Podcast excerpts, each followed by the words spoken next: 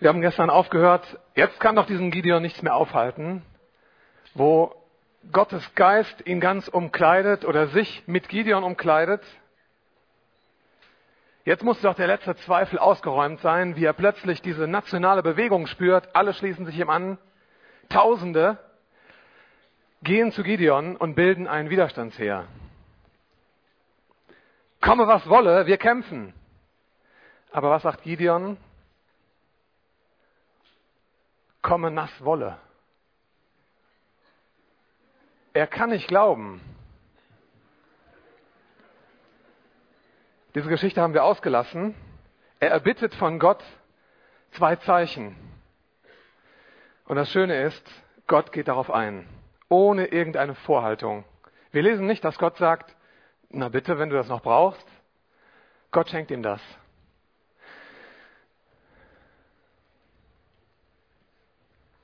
Unser zweifelndes Herz braucht ganz oft was anderes außer dem Wort Gottes. Etwas, was man fassen kann.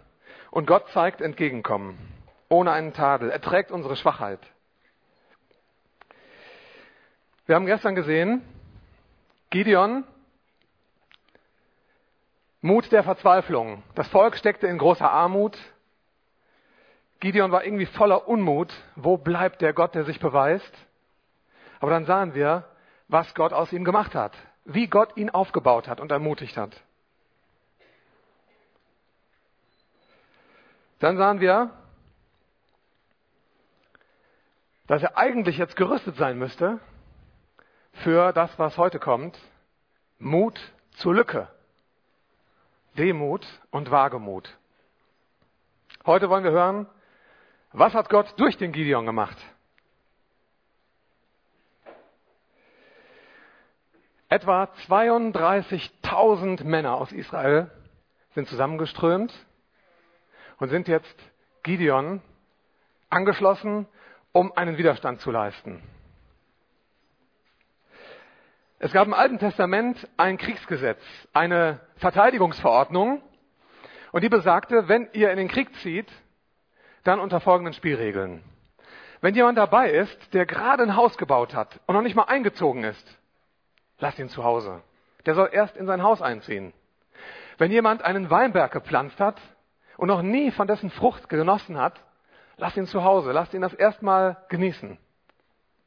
Wenn jemand frisch verlobt ist, wer ist hier im Raum gerade verlobt? Meldet euch mal. Es müsste ja eine gerade Zahl sein, oder? Naja, wenn jemand verlobt ist, die könnt ihr vergessen die haben andere Gedanken im Kopf. Lass sie zu Hause, lass sie erst heiraten und dann können sie mit in die Schlacht ziehen. Und dann stand da noch was. Wer ist der Mann, der sich fürchtet und verzagten Herzens ist? Er gehe und kehre nach seinem Haus zurück, damit das Herz seiner Brüder nicht verzagt werde wie sein Herz. Das Ganze steht in 5. Mose. Das sind ja komische Kriegsgesetze. Wer nicht den Mut aufbringt, bleibt besser zu Hause. Warum? Weil Mutlosigkeit hoch ansteckend ist. Und ich glaube, das ist auch so eine christliche Krankheit. Die ewige Nörgelei, das Schlechtreden, das Pessimistenchristentum. Ich sehe mich auch in der Gefahr immer so in den Krümeln zu suchen, immer das Schlechte zu sehen und damit andere zu entmutigen, die Stimmungsbremse zu sein.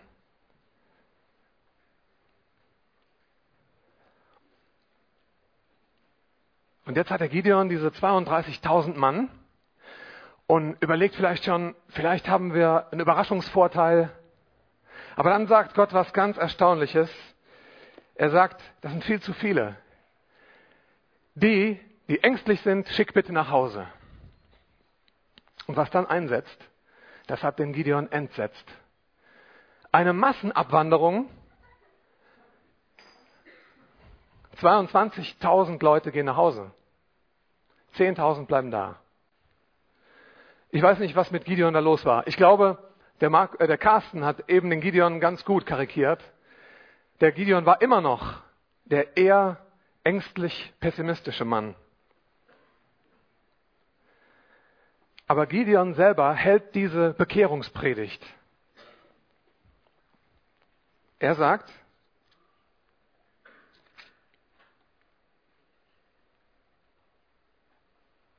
Nun rufe doch vor den Ohren des Volkes aus, wer furchtsam und verzagt ist, der kehre um und wende sich zurück vom Gebirge Gilead.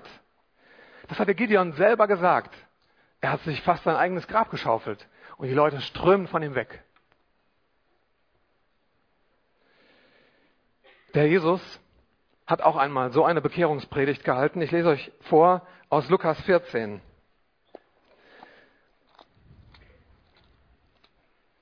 Lukas 14, Vers 25.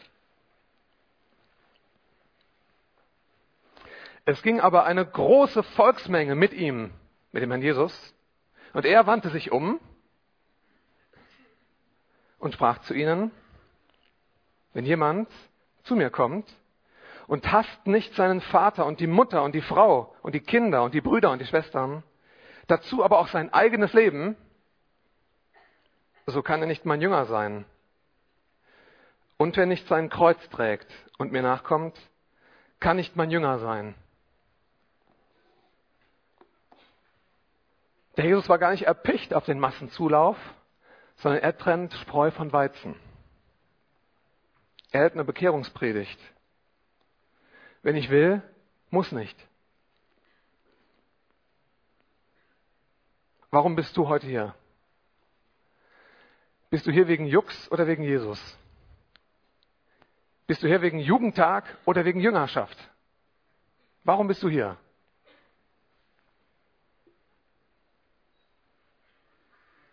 Ich glaube, die meisten von uns suchen so einen Tu mir gut Gott. So wie der Gideon, Gideon diese Wolldecke da hatte, dieses Vlies, so haben viele Gott wie so eine Kuscheldecke. Mein Sohn, der Nathan, der ist sechs, der wird jetzt eingeschult und er hat immer noch die Angewohnheit, immer so ein Lammfell mit sich rumzuschleppen wie Schröder von den Peanuts. Ist das Schröder? Ich weiß es nicht. Er braucht diese Wolldecke. Ein Nuckeldecken-Jesus, ein Kuschelrock-Jesus.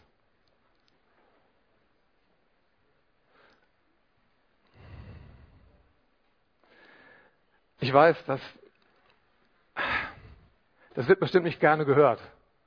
Aber ich habe den Eindruck, dass die meisten unserer Lieder, die wir singen, genau in diese Kerbe hauen.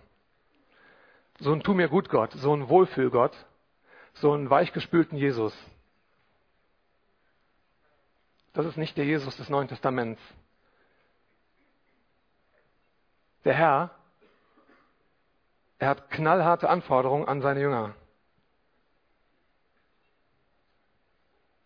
Und ich habe Angst, ich habe Angst um eine Generation. Ich stehe hier vor 1500 Jugendlichen. Und ich, und ich stehe vor einem lebendigen Gott. Und ich habe die große Sorge, dass irgendwann ein Rattenfänger kommt, auf dessen Musik ihr abtanzt und hinterherlauft. Ich habe die große Sorge, ich habe die riesige Sorge, dass auf der Klaviatur der Manipulation ihr euch in eine Richtung reiten lasst, die ihr gar nicht wahrnehmt. Ich möchte damit nicht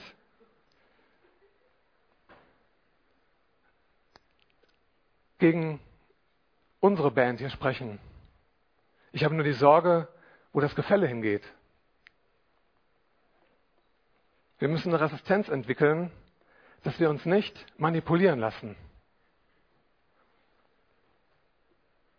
Passt auf. Seid nüchtern und wacht. Und ich sage euch, mir gefällt die Musik auch gut. Aber ich habe Angst, dass sie mich Dinge tun lässt, die mein Geist nicht will. Wollen wir ein Spaßchristentum? ein Sparchristentum oder wollen wir Nachfolge?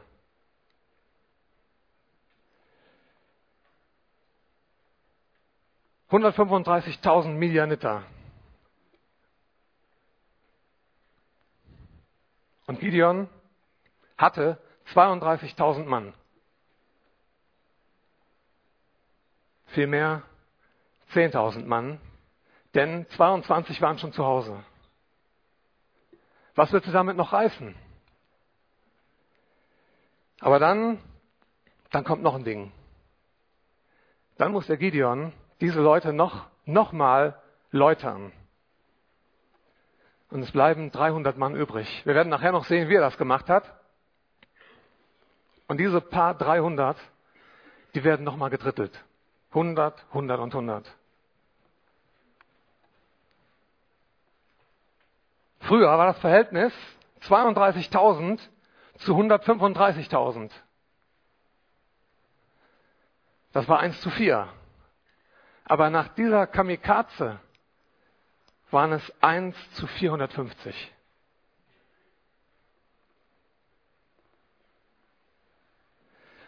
Als ich meinem Sohn zu Hause die Geschichte von Gideon erzählt habe, da sagte der, Papa, wieso waren die überhaupt gekommen am Anfang zu dem Gideon? Was wollten die überhaupt?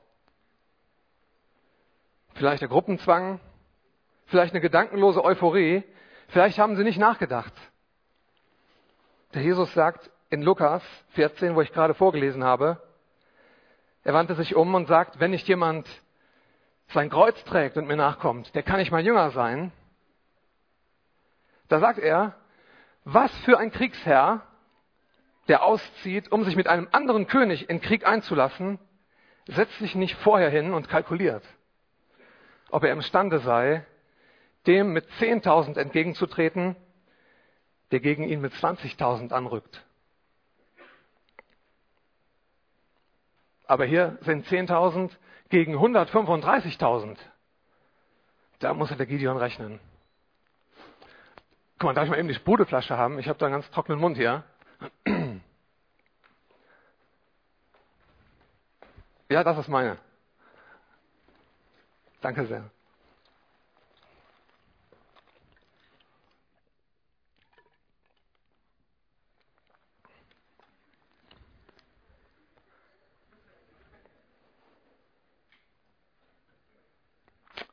Ihr seht links im Bild etwa 10.000 Punkte. Es fehlen ein paar. 300 Punkte fehlen. So sehr wurde die Gruppe ausgedünnt. Es bleiben 300. In Prozenten ausgedrückt bedeutet das nicht mal ein Prozent von den vorigen, die da waren. 0,94 Prozent sind übrig geblieben. Und das bisschen wurde sogar noch gedrittelt. Und das ist jetzt mein Problem. Ich glaube, dass Gott schon sehr, sehr viel erreichen könnte, wenn von den 1200 Leuten oder 1500 Leuten hier sind, wenn nur ein Prozent konsequent wäre, echt konsequent hingegeben, dass Gott mit diesen 12, 15 Leuten was auf den Kopf stellen könnte.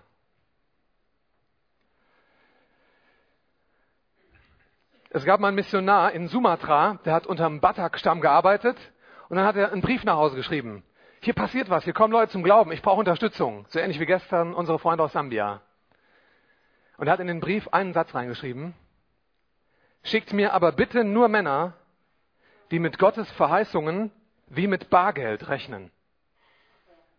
Stell dir vor, du hast fünf Euro in deiner Tasche und gehst da drüben zu McDonalds und unterwegs denkst du, oh, es könnte ja sein, dass die mir doch kein Maxi-Sparmenü geben. Vielleicht reicht ihnen das nicht. Da hast du überhaupt keine Zweifel, überhaupt keine Probleme. Du legst sie auf den Tisch und kriegst dein Sparmenü. Aber mit Gottes Verheißungen, da sind wir sehr zögerlich.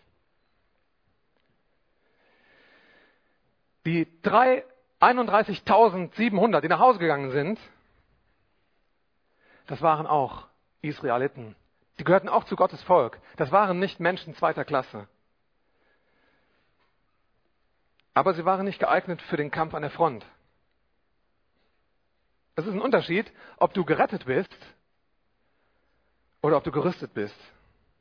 Es ist was anderes, Christ zu sein oder wirklich Jünger zu sein. Das ist ein Unterschied. Bei mir hat das lange gedauert, überhaupt mal die Bereitschaft zu signalisieren, Gott, dein Wille soll wirklich geschehen, weil ich dachte, boah, das könnte ja alles Mögliche bedeuten. Und wir haben Angst vor Gott oder vor seinen Ansprüchen. Aber die ist wirklich nicht begründet. Gott siebt die Ernsthaften aus. Er sagt zu dem Gideon, führe sie hinab, dort unten an dieses Wasser, an die Quelle Harod, und dort werde ich sie dir läutern. Das heißt, ich werde sie reinigen. Ich werde eine Läuterung durchnehmen. Wisst ihr, ich glaube, die ersten, die sind Gideon gefolgt mit Gefühl. Jawohl, da ist endlich ein Retter. Ich glaube, die 10.000, die übrig geblieben sind, die standen da mehr so ohne Gefühl. Und ich sage euch, die 300, die übrig geblieben sind, die standen da ohne Gefühl oder gegen ihr Gefühl. Gegen ihr Gefühl.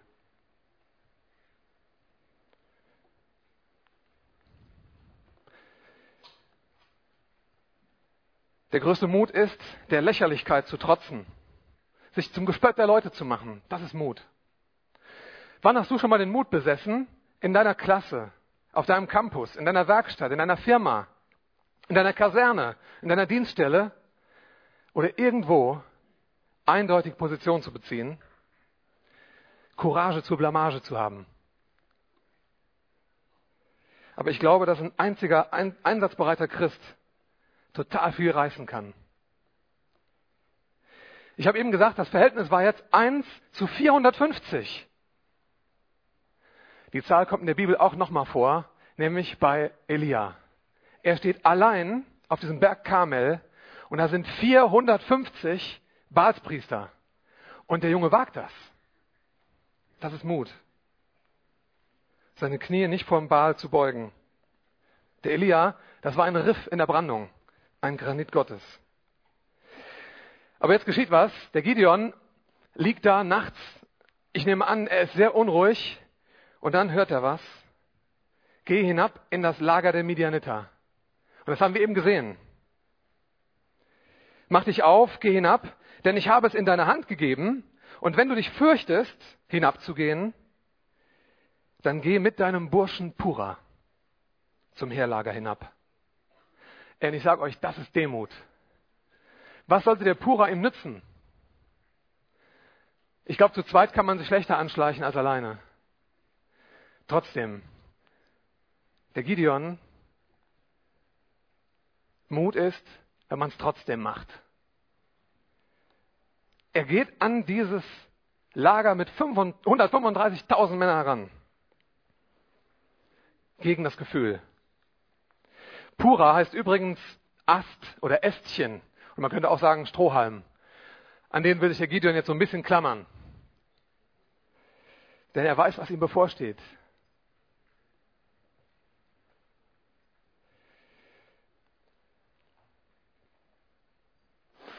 Jetzt schaut mal, was der Gideon dort unten im Lager erlebt. Kann man das lesen? Sehr schlecht.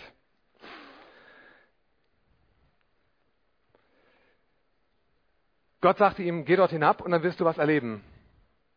Gideon geht und dann hört er diese Sprechblase. Ey, mach Mut, ich habe was geträumt.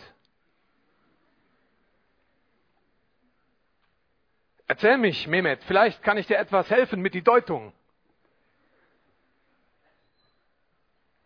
Und dann, dann kommt ein Traum. Siehe, ich habe einen Traum gehabt und siehe, ein Leib Gerstenbrot rollte in das Lager Midians. Und es kam bis zum Zelt und schlug es nieder, dass es umfiel. Und kehrte es um, das unterste zu oberst, und das Zelt lag da. Da antwortete sein Gefährte und sagte, das ist nichts anderes als das Schwert Gideons, des Sohnes von Joas, des Mannes von Israel. Gott hat Midian und das ganze Heerlager in seine Hand gegeben.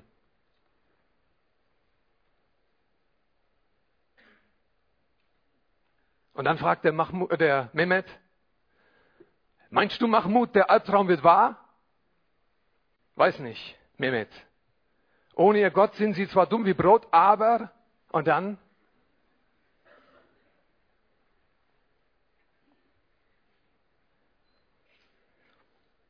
Der Gideon hat den Traum mitgehört. Und das war Gottes exaktes Timing. Als Gott ihm das vor Augen geführt hat oder vor Ohren, da kann der Gideon nicht anders, wie wir es eben bei Carsten gesehen haben. Er schüttelt vielleicht leise den Kopf, er fällt auf seine Knie und betet an. Gott, du hast unseren Feind schon demoralisiert, ohne dass wir irgendwas getan haben. Wie kommt das? Er kehrt ins Heerlager Israels zurück und sagt, macht euch auf, der Herr hat sie uns in die Hand gegeben. Er hat gegen das Gefühl gehandelt. Er ist an dieses Lager rangegangen. Gegen sein Gefühl. Und jetzt gibt ihm Gott auch das Gefühl hinterher. Er kann plötzlich anbeten. Er weiß, wir werden es schaffen. Wie, weiß er noch nicht.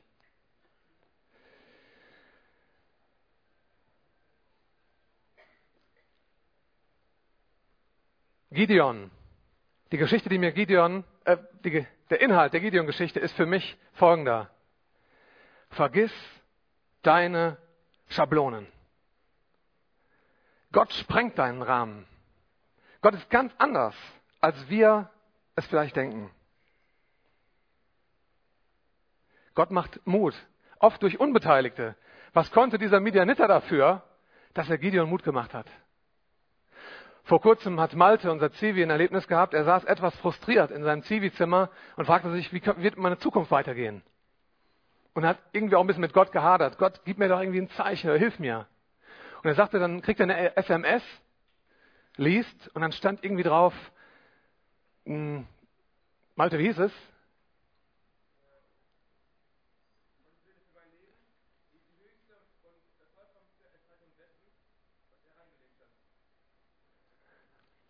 Also Gottes Wille ist die Erfüllung für dein Leben. Malte dachte, da hat ihm irgendjemand aus der Jugend, aus seiner Familie eine SMS geschickt. Und er will antworten und stellt fest, das ist irgendein Anonymus, der ihm geschrieben hat. Und es stellt sich raus, da hat irgendjemand willkürlich irgendeine Nummer angefunkt und es ist bei Malte genau im richtigen Moment gelandet. Das ist Timing Gottes. So macht Gott Mut. Wer will diesem Gott nicht trauen? Wer will diesem Gott nicht lieben? Wer will diesem Gott nicht dienen?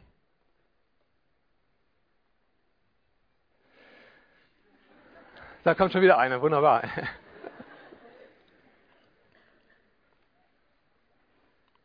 Die Bibel sagt, Christus soll durch den Glauben in euren Herzen wohnen, nicht durch das Gefühl. Christus soll durch den Glauben in euren Herzen wohnen, damit ihr erkennt die Erkenntnis übersteigende Liebe Gottes. Damit ihr erfüllt werdet zur ganzen Fülle Gottes. Und dann steht da etwas, dem aber, der über alle Maßen hinaus zu tun vermag, zu tun vermag Mehr als wir erbitten oder erdenken. Gott kann so viel mehr tun, als du denkst oder befürchtest. Ihm sei die Herrlichkeit in der Gemeinde und in Christus Jesus. Und jetzt, jetzt fängt der Gideon an zu rechnen. Wie groß war das Lager der Midianiter? 135.000 Mann. Wie groß ist so ein Lager? Ich habe mal durchgerechnet. Es waren wie gesagt, 135.000. Und sagen wir, jeder Mann braucht vier Quadratmeter. Das wäre sehr viel. Das ist mehr als ein Zwei-Personen-Zelt. Aber die hatten ja auch Beute dabei oder Kamele und Waffen. Und dann sehen wir, dass dieses Lager etwa einen Durchmesser hatte von annähernd einem Kilometer. So habe ich veranschlagt.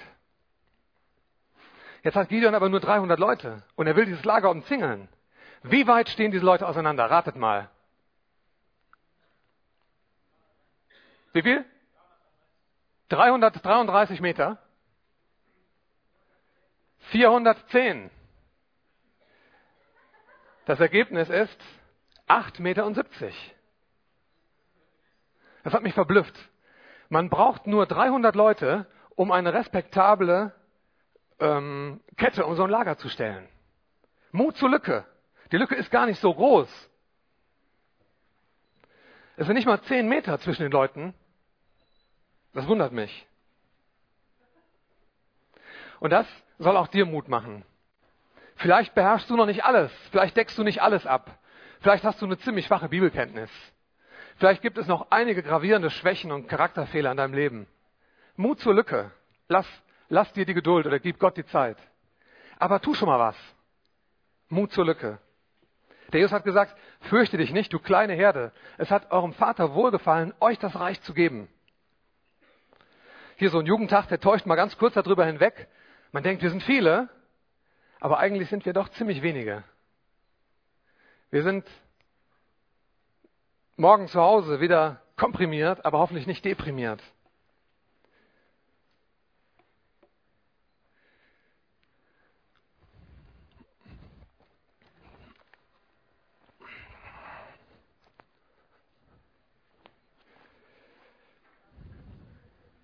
Wann hat Gott dem Gideon diese Polterabend-Methode mitgeteilt? Wie er die Midianiter überrumpeln soll? Nie. Das hat er nie getan. Das letzte, was Gott mit, mit Gideon sprach, war, nimm deinen Burschen Pura und geh da runter und dann wirst du getröstet sein. Und dann hört der Gideon, ey, da rollte so ein Brot ins Lager und schlug das Zelt um. Und das ist nichts anderes als das Schwert Gideons. Ey, mit einem Fladenbrot schlägt man nicht mal eine Fliege tot. Vielleicht denkt sich Gideon, vielleicht mit Zwieback, vielleicht mit Knäckebrot schlägt man einen Krieger tot. Und überlegt, wie soll ich mit Brot meine Feinde totschlagen? Der Mann hat das ganz klar gesagt. Das Brot ist das Schwert Gideons. Wie soll es gehen? Der Feind liefert den Lösungsansatz. Und allmählich dämmert es dem Gideon. Mein Schwert? Ist das Brot? Die Lösung steht in Richter 7, Vers 8. Die Leute, die nach Hause gelaufen sind, sie hatten etwas zurückgelassen. Er entließ die Männer von Israel, jeden in seine Zelte, aber die 300 Mann behielt er da. Und was ließen sie bei, bei denen? Sie nahmen die Wegzehrung des übrigen Volkes an sich und die Hörner. Die waren jetzt etwas übergerüstet. Die 300 Mann hatten x 100 Hörner, Signalhörner und Proviantkrüge, wo das Brot drin war. Das hatten die Leute alle zurückgelassen. Und der Gideon, das Brot ist mein Schwert?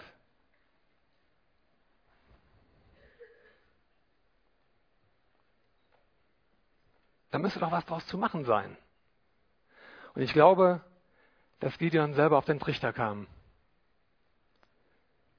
Die Bibel sagt, alles, was deine Hand zu tun findet, das tu mit deiner Kraft. In Prediger Kapitel 9. Und genau das sagte auch der Engel zu Gideon. Gideon, geh hin in dieser deiner Kraft und rette Israel. Und ich glaube, dass das bisschen, was du hast an Kraft, an Talent, an Fähigkeiten, das reicht. Warte nicht auf irgendwelche höheren Weinen. Warte nicht auf irgendwelche Superseminare oder auf was weiß ich. Das, was deine Hand zu tun findet, das tu mit deiner Kraft. Entdecke die Möglichkeiten. Der kleine David, dieser Hirtenknabe, er will es gegen Gideon wagen. Und dann kommt der Saul und er möchte ihn einpacken in seine Rüstung. Und der, der David versucht es. Und er merkt, das geht überhaupt nicht. Das bin nicht mehr ich. Und dann erinnert sich der David, Moment mal, ich bin doch eigentlich Hirte. Und ich habe eine Schleuder. Und dann weiß der David, das ist eigentlich das, was zu mir passt. Wo sitzt denn der Daniel Westermann? Der ist, glaube ich, zwei Meter. zehn. Und dann nimmt der David seinen Stein und schießt. Oh! Das tat richtig weh, wa? Das war aber nur ein Bonbon.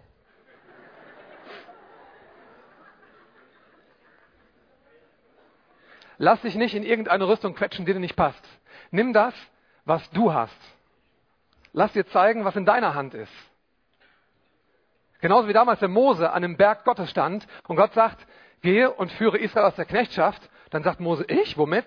Und dann sagt Gott, was hast du da in deiner Hand? Ein Knüppel. Das reicht. Was ist dein Schwert? Was ist dein Brot? Was ist deine Schleuder? Vielleicht ein Führerschein. Was machst du mit deinem Führerschein? Wie ein Prollo durch die Fußgängerzonen heizen? Hast du schon mal überlegt, mit deinem Führerschein Gott zu dienen, Leute abzuholen, Leute zu besuchen? Was machst du mit deiner Zeit? Was machst du mit deinem Taschengeld? Was machst du mit deinem Brot? Wer von euch macht Hausaufgabenhilfe mit Ausländerkindern? Wer von euch hat Nightlight Flyer bei sich im Auto Handschuhfach liegen für den nächsten, den er mitnimmt? Wer von euch hat sich hier die 40 Bücher von Peter Hane geholt? Das ist dein Brot.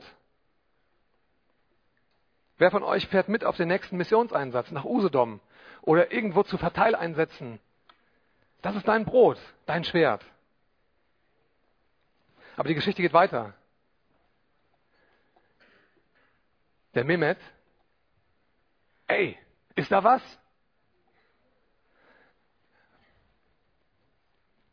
Ey, da ist doch was. Hä?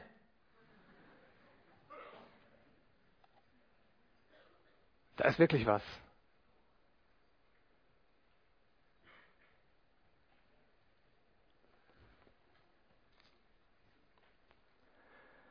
Da stießen die drei Abteilungen in die Hörner und zerbrachen Krüge und sie ergriffen mit ihrer linken Hand die Fackeln und mit ihrer rechten Hand die Hörner zum Blasen und riefen Schwert für den Herrn und für Gideon.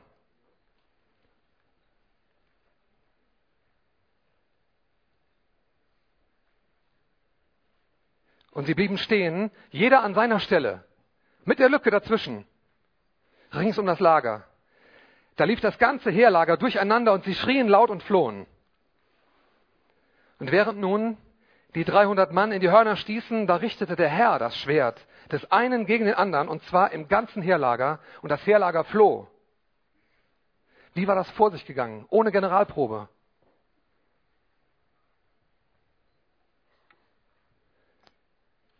Jeder hatte ein Horn, jeder hatte einen Krug und jeder hatte eine Fackel. Und keiner hatte ein Schwert. Das war Kamikaze.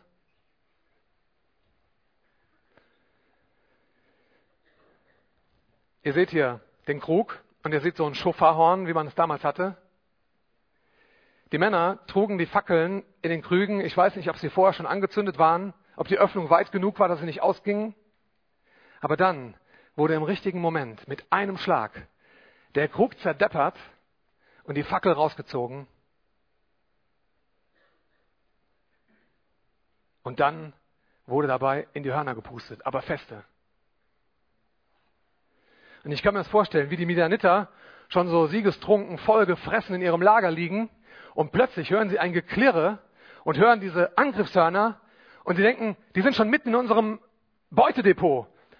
Schande, da sind ja Tausende. Sie sehen nur dieses Lichtermeer in diesen Dunkelheit gewohnten Augen. Und es bricht los. Konfusion, Panik, Hysterie, Flucht. Was für eine Wende. Der Gideon, der hatte noch ein paar Tage vorher gefragt, wo sind all deine Wunder, von denen wir immer wieder gehört haben? Und hier ist das Wunder.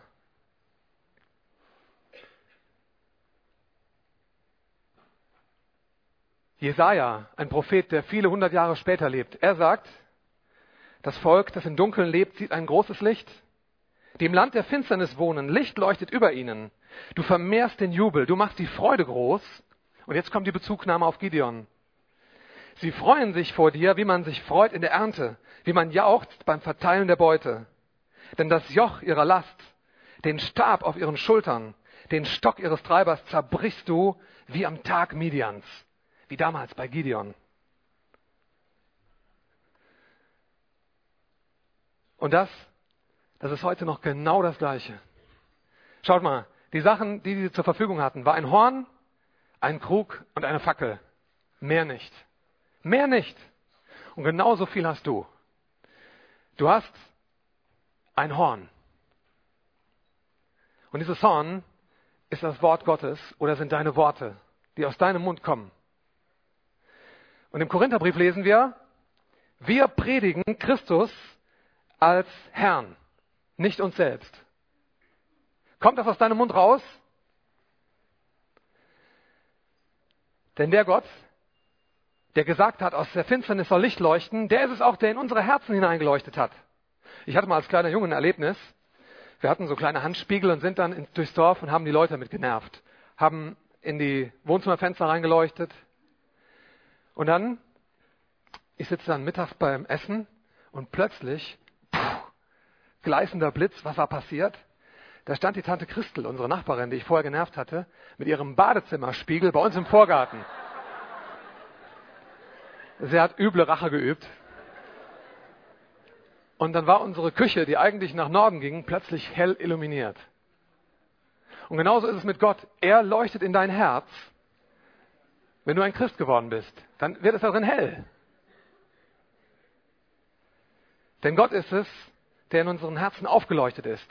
Das ist dein Feuer in dir. Christus in dir, die Hoffnung der Herrlichkeit. Aber wir haben auch einen Krug. Und dieser Krug, das ist das ganze Problem. Der Krug, das ist unser Körper. Leider nicht so waschbrettmäßig oder nicht so hart. Diesen Schatz, dieses Licht, diese Fackel, sie steckt leider in einem irdenen Gefäß. Diese Kraft kommt aus Gott, nicht aus uns.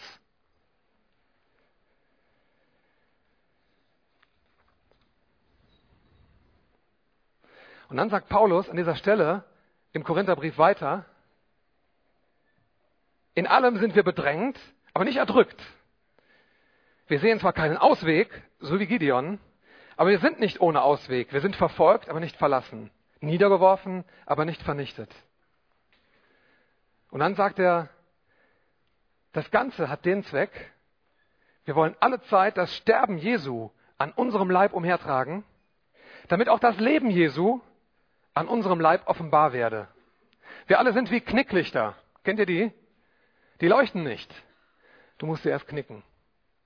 Und dann können sie strahlen. Damit das Leben Jesu an unserem sterblichen Leibe offenbar werden muss, kann, muss erst was geschehen.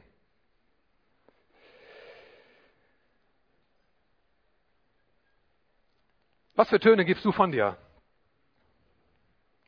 Signalisierst du anderen deutlich deine Position? In dem Moment, als einer der 300 den Mut hatte, da reinzutröten, da wusste er, ich bin blöd, ich mache mich zur Zielscheibe. Da, wo der Krach herkommt, da schießen die hin. Aber er hat es getan. Signalisierst du deine Position deutlich? Es kommt der Moment, da musst du bekennen. Da musst du Farbe bekennen. Wirst du ein Kneifen, wie Petrus?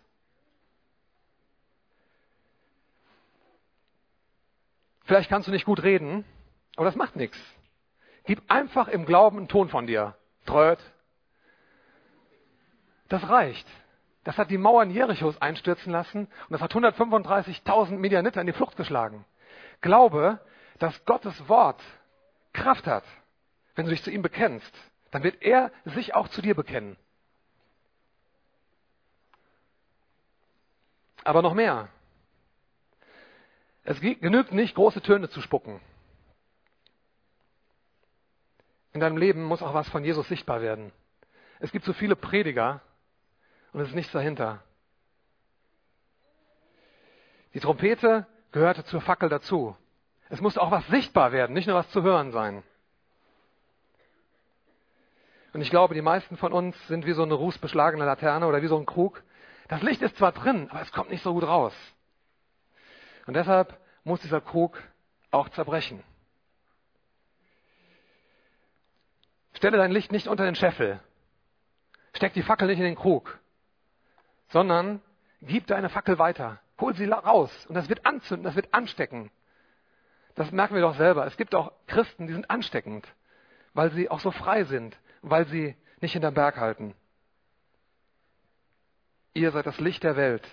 Eine Stadt, die oben auf einem Berg liegt, haben wir gehört am Anfang des Jugendtags, kann nicht verborgen sein.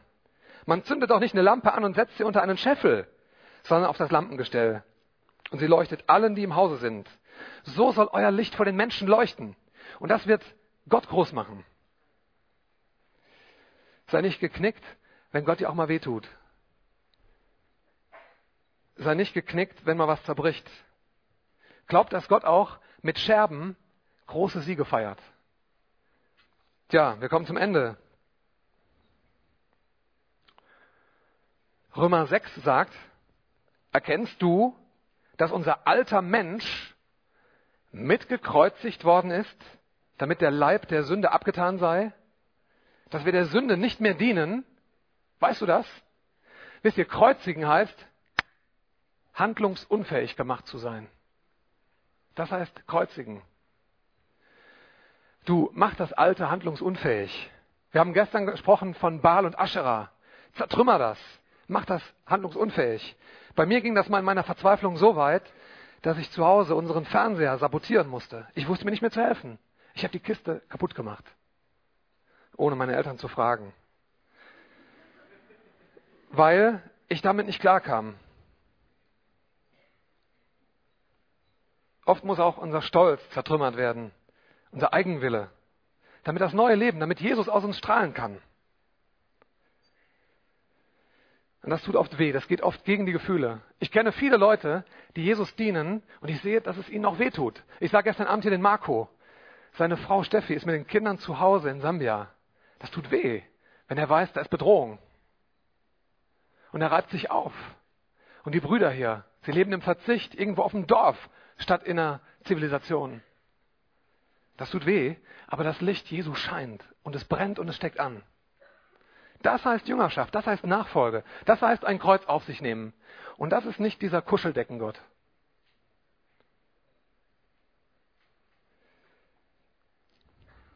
Die Fackel bleibt so lange unsichtbar, solange sie der Krug eindämmt.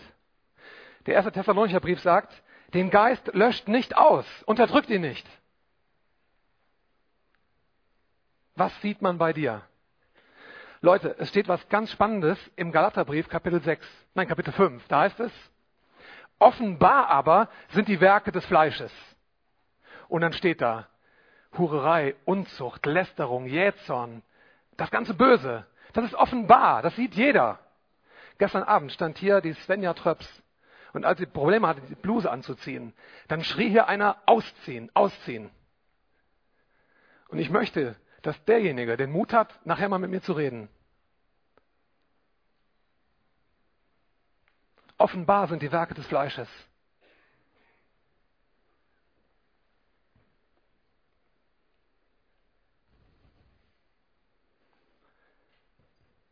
Aber die Frucht des Geistes, die wächst langsam. Wenn Gottes Geist Macht über uns hat, dann wachsen diese Früchte. Und die sieht man nicht auf Anhieb. Da muss erst was in unserem Leben geschehen.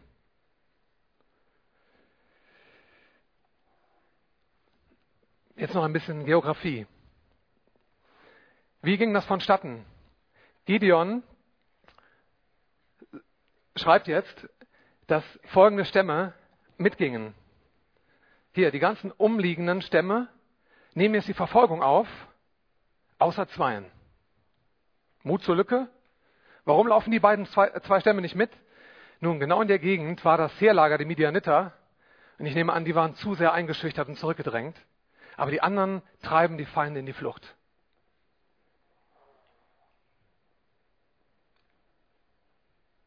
Wenn man das ganze Buch der Richter liest, stellt man fest, es gab insgesamt zwölf Richter, die Gott platzierte. Und zwar jeden woanders. Gut verteilt. Jeden an seinem Platz. Den Gideon hier in Manasse, etwa in diesem Areal. Und du, wo stehst du? Halte deine Stellung. Da, wo du bist, da musst du ein Licht sein. Und wenn du kein Licht bist, dann klafft da eine etwas größere Lücke. Das wäre schade.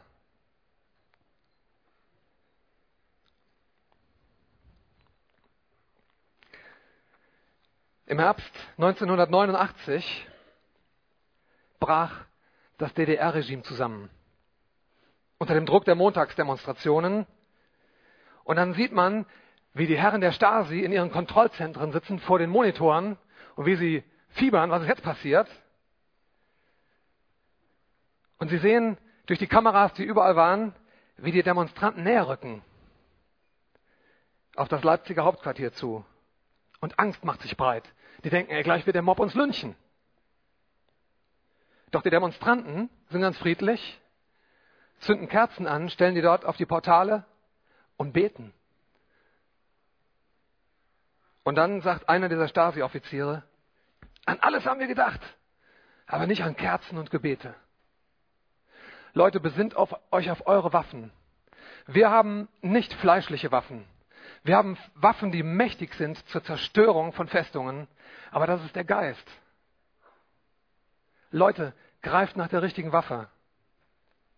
Der Goliath, der konnte locker mit einem Saul in voller Rüstung fertig werden, aber nicht mit dem David mit der Schleuder. Der Hohe Rat, der hat den Nikodemus mundtot gemacht und der Nikodemus war kein Blödmann. Aber Petrus und Johannes, die beiden Laien, wörtlich steht da die Idioten, die stehen vom Hohen Rat und sind voll Geistes und sagen, wir können davon nicht schweigen. Und ihr werdet es vielleicht auch noch erleben. Besinn dich auf deine Waffe. Sei voller Geist. Dämpfe ihn nicht. Midian wäre locker mit 32.000 Israeliten fertig geworden. Auch mit 10.000 erst recht. Aber nicht mit den 300, in denen Gott voll zur Wirkung kam. So sah das Schlachtfeld am nächsten Morgen aus. Und Gideons Leben gleicht einem Krug. Und du bist auch ein Gefäß. Aber was für eins? Gideon wurde allmählich von Gott geformt. Er musste erstmal da auf, dieser, auf dem Kelterplatz herangeführt werden an seine Aufgabe. Und dann, dann wurde er auch von Gott gebrannt. Und das tat schon ein bisschen mehr weh. Er musste diese Hitze spüren, wie sein Dorf plötzlich gegen ihn zum Mordanschlag aufruft. Er hat schon ein paar Hindernisse überwunden, aber er wurde auch von Gott gefüllt. Danach umkleidete Gott sich mit Gideon. Und er wurde von Gott gebraucht. Herrlich. Ich wünsche dir auch diese Schritte, dass Gott dich formen und brennen kann, dass Gott dich füllen kann und dass Gott dich gebraucht. Was kann Gott durch dich tun? Amen.